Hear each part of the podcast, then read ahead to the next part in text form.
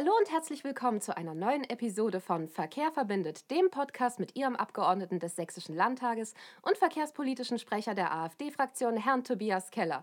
Ich bin Nicole Klinger und wie gewohnt leite ich Sie heute auch wieder durch den Podcast. Hallo Tobias, schön, dass du heute da bist. Hallo Nicole. Heute haben wir wieder eine Spezialepisode mit einem Gast. Bei uns im Studio ist Herr André Barth, Vorsitzender im Ausschuss für Regionalentwicklung und Mitglied im Haushalts- und Finanzausschuss. Hallo André, schön, dass du heute da bist. Hallo Nicole. André, ich habe den Zuhörern schon ein bisschen was über deine Vita erzählt, aber ich bin mir sicher, wichtige Kernfakten konnte ich in dem einen Satz nicht erwähnen. Es wäre schön, wenn du dem noch was hinzufügen könntest, damit die Zuhörer auch wissen, wer du eigentlich bist. Also André Barth, wohne in Diepoldeswalde, bin seit 2013 in unserer Partei, gehöre bereits seit sieben Jahren zum Sächsischen Landtag und bin vornehmlich für die Haushalts- und Finanzpolitik unserer Fraktion verantwortlich. Sie als Zuhörer haben es bereits schon bestimmt erraten. Es geht heute um den Haushaltsplan und Verkehrspolitik im Zusammenhang mit dem Haushaltsplan. Deswegen meine erste Frage an dich, André. Was genau hat Verkehr mit Haushalt zu tun? Verkehr hat mit Haushalt dergestalt zu tun, dass wir natürlich als Landespolitiker auch Haushaltsmittel für Verkehr bereitstellen. Wir haben Martin Dulich im Wirtschaftsministerium sitzen, wir haben die Grünen in der Landesregierung und wir müssen feststellen, dass Straßenbaumittel mittlerweile für Radwege verwendet werden das führt dazu, dass ich vermute, in diesem Frühjahr werden die Schlaglöcher in Sachsen vermehrt auftreten und es wird länger dauern, bis diese geflickt sind.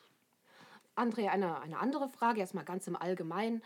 Wie genau wird denn ein Antrag in den sächsischen Haushalt überhaupt eingebracht? Also die Haushaltsverhandlungen finden ja alle zwei Jahre statt. Und die Fraktionen bekommen den Haushalt, wenn im November oder Dezember der Beschluss ist, im Sommer den Haushaltsplan der Staatsregierung vorgestellt. Dann finden in den einzelnen Arbeitskreisen sehr viele Gesprächsrunden statt. Die einzelnen Fachpolitiker aus unserer Fraktion melden in der Fraktion sozusagen den Bedarf an. Und die Aufgabe der Haushaltspolitiker ist nun, genügend Einsparpotenziale in dem Haushalt zu erkennen, damit wir die fachpolitischen Forderungen unserer Fachpolitiker auch erfüllen können. Weil die AfD unterscheidet sich von den Linken in einem Punkt. Wir sagen nicht nur Mehrbedarf für A, B, C, D, E, F, G, sondern wir sagen, den Mehrbedarf, den wir fordern, der muss im Haushalt gegengedeckt sein, weil wir wollen eine solide Haushaltspolitik vertreten. Ja, und da würde ich dazu noch sagen, ähm, wenn die Arbeitskreise fertig sind mit äh, Beschließen, dann ist es noch lange nicht im Landtag eingebracht. Ähm, ich würde dazu mal die Vorgehensweise noch weiter beschreiben. Und zwar wird dann der Antrag erstmal in die Fraktion eingebracht. Denn auch in der Fraktion gibt es unterschiedliche Meinungen, logischerweise. Und dort muss besprochen werden, welche Anträge, also zu Streichungen, aber auch zu, zu Forderungen, die wir stellen, welche da wirklich wichtig und relevant sind und welche dann in Haushalts, als Haushaltsantrag gestellt werden sollen. Und dann, wenn klar ist, welche Haushaltsanträge gestellt werden, dann werden die eingebracht und werden in den Ausschüssen besprochen.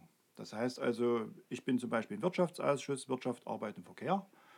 Und dort werden die Verkehrsanträge von mir natürlich verteidigt, während die Wirtschaftsanträge von den anderen äh, wirtschaftspolitischen Sprechern und so weiter eingebracht werden.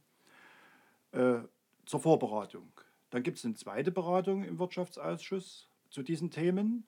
Und dort wird dann schon vorab gestimmt, welcher Antrag jetzt äh, befürwortet und welcher entgegengesetzt votiert wird. Mhm, ich verstehe. Also es wird immer abgewegt, welche Projekte sinnvoll sind und welche nicht. André? Und danach, Tobias, wenn ich jetzt für dich wieder ergänzen darf, findet ja dann vor jeder Haushaltsberatung eine sogenannte Haushaltsklausur über vier Tage im Finanzministerium statt, wo ich dann immer auf einem Stuhl sitze und wechselnd alle Fachpolitiker kommen und wir alle Änderungsanträge noch einmal vor dem Plenum mit allen anderen Abgeordneten und dem Finanzministerium besprechen können. Das klingt sehr interessant und ein bisschen kompliziert, aber mich interessiert im Moment natürlich die Verkehrspolitik. Und wo liegen im Moment die Prioritäten bei der Finanzierung im Bereich Verkehr? Im Bereich Verkehr muss ja alles finanziert werden. Hier ist also wenig Einsparmöglichkeit gegeben, sondern ähm, Wir haben natürlich auch Einsparmöglichkeiten im Verkehrsbereich äh, vorgestellt, wobei die Zahlen eher gering sind. Die müssen dann aus anderen Ressorts äh, eingespart werden. Wichtig ist, dass die Unternehmen, die wir bevorzugen, wie zum Beispiel Güterverkehr auf die Schiene verlegen von der Straße oder aber Straßen- und Brückenbau ähm, nicht vernachlässigen. Das heißt also, dass unsere Straßen nicht sich verschlechtern im Zustand, sondern dass die erhalten werden, wenigstens, wenn schon keine neu gebaut werden. Weil ja derzeit das Geld knapp ist, wie man weiß. Dem verschließen wir uns natürlich nicht. Aber man kann natürlich nicht sämtliche Ingenieurleistungen, die also solche Straßen und Brücken planen, streichen und sich dann wundern, wenn ein, zwei Jahre später beim nächsten Haushalt die Planung noch nicht mal vorangeschritten ist, also dann auch keine Möglichkeiten gibt, diese Straßenbauprojekte durchzuführen. Das ähnlich ist es bei der Bahn, denn die Schienenprojekte, es heißt ja mehr Verkehr von der Straße auf die Schiene bringen und nicht nur Güterverkehr, sondern auch Personenverkehr. Dazu muss man natürlich erstmal ein Gutachten haben, da muss man planen und da muss man, äh, und alles kostet Geld. Und da müssen wir die Straßen auch noch bauen. Und dazu braucht es natürlich Anträge, dazu braucht es, ähm, sagen wir mal, viel Durchhaltevermögen, weil die Straßen- und Brückenbauprojekte, so ähnlich wie bei der Bahn oder auch Flughafenausbau und sowas, äh, langfristige Projekte sind, die nicht mal schnell im Zweijahreshaushalt abgebildet werden können, sondern das ist meistens bloß ein Teil von den Kosten, die dann am Ende stehen. Und was wir in der Verkehrspolitik natürlich als Freistaat auch brauchen, dass wir uns für bestimmte Projekte im Verkehrswegeplan, im Bundesverkehrswegeplan einsetzen. Ich sage jetzt nochmal ganz deutlich, dreispuriger Ausbau der A4 bis Görlitz. Ich sage mal ganz deutlich, Elektrifizierung der Eisenbahnstrecke Chemnitz-Leipzig, um nur mal zwei Projekte zu nennen. Und ich sage es mal so, wir müssen uns auch bemühen, als Landespolitiker, dass der Ausbau der Eisenbahnstrecke nach Prag der, sagen wir mal, ab 2040 im Verkehr zu erwarten ist, dass dieses Themenfeld schnell vorangebracht wird, weil es gibt Leute im Elbtal, die von dem Bahnlärm massiv betroffen sind. Und das sind aber nicht landespolitische Sachen, sondern das regelt alles der Bund. Wir als Landespolitiker müssen aber dort Druck gegenüber der Staatsregierung erzeugen, dass sich die Staatsregierung vernünftig einsetzt. Ihr habt bereits angesprochen, dass gerade jetzt während der Klimapolitik sehr viel Fokus gelegt wird auf beispielsweise äh, Verkehrspolitik in Richtung Fahrräder und äh, mehr klimaneutrale Sachen. Aber welche Projekte im Bereich Verkehr sind denn jetzt bereits realisiert worden und welche davon erachtet ihr beide als sinnvoll und welche nicht? Bei der Realisierung sieht es schwierig aus. Die Staatsregierung hatte ja äh, in ihrem Programm gemeinsam für Sachsen versprochen, dass sie äh, Verkehr von der Straße auf die Schiene verlegen möchte. Dazu wurde Geld im Haushalt eingestellt für ein Basisgutachten. Das Basisgutachten ist auch erschienen und ähm, leider ist aus diesem Basisgutachten sind 22 Strecken hervorgegangen und aus diesem Basisgutachten ist nicht hervorgegangen, welche Strecken nun genau befürwortet werden oder welche sich am ehesten lohnen. Unser Wirtschaftsminister Herr Dulich hatte sechs Strecken rausgesucht.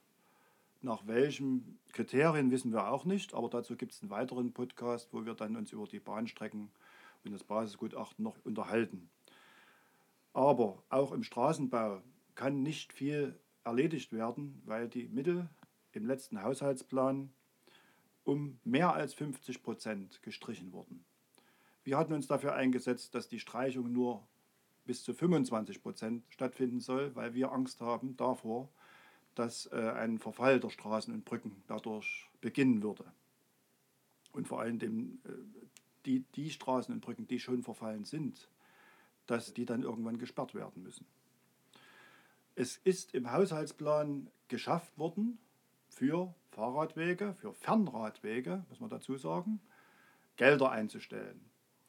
Was wir nicht immer für sinnvoll empfinden, ist vor allen Dingen, dass man Geld bereitstellt für eine Fahrradleitstelle, die man bisher nicht gebraucht hat, wo Personal gebunden wird, was Geld kostet, was völlig unsinnig ist, weil ja bisher die Fahrradwegeplanung auch vonstatten ging. Und wenn man jetzt da extra Stellen schafft, ohne irgendwo ein, ein, Projekt zu haben, welches man voranbringen möchte, dann finde ich das als rausgeschmissenes Geld. Entschuldigung. Ja, wenn ich vielleicht noch was dazu sagen darf. Wir haben im letzten Doppelhaushalt eine neue Förderposition für Lastenfahrräder im Freistaat Sachsen etabliert. Ich habe mir erlaubt, jetzt mal in einer kleinen Anfrage abzufragen, welche Vereine denn gefördert werden und wo die Vereine sitzen. Bedauerlicherweise weigert sich die Staatsregierung, die Vereine zu benennen.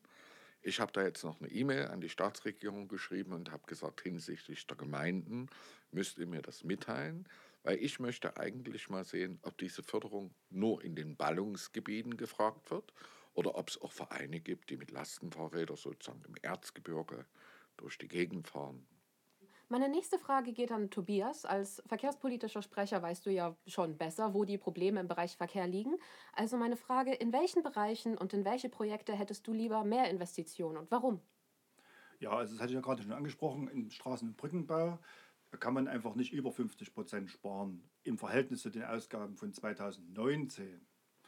In 2019 war ja schon, sagen wir mal, nicht genug Geld dafür da, denn man merkt es ja an manchen Straßen, wie die aussehen. Gerade auch Winterschäden, die beseitigt werden müssen, die ja jedes Jahr auftreten, dadurch, dass es ähm, kalt wird, schneit und so weiter und dass die äh, Risse, die in diese Wasser eindringt und das Wasser sich ausdehnt, ähm, dass die dann immer größer werden.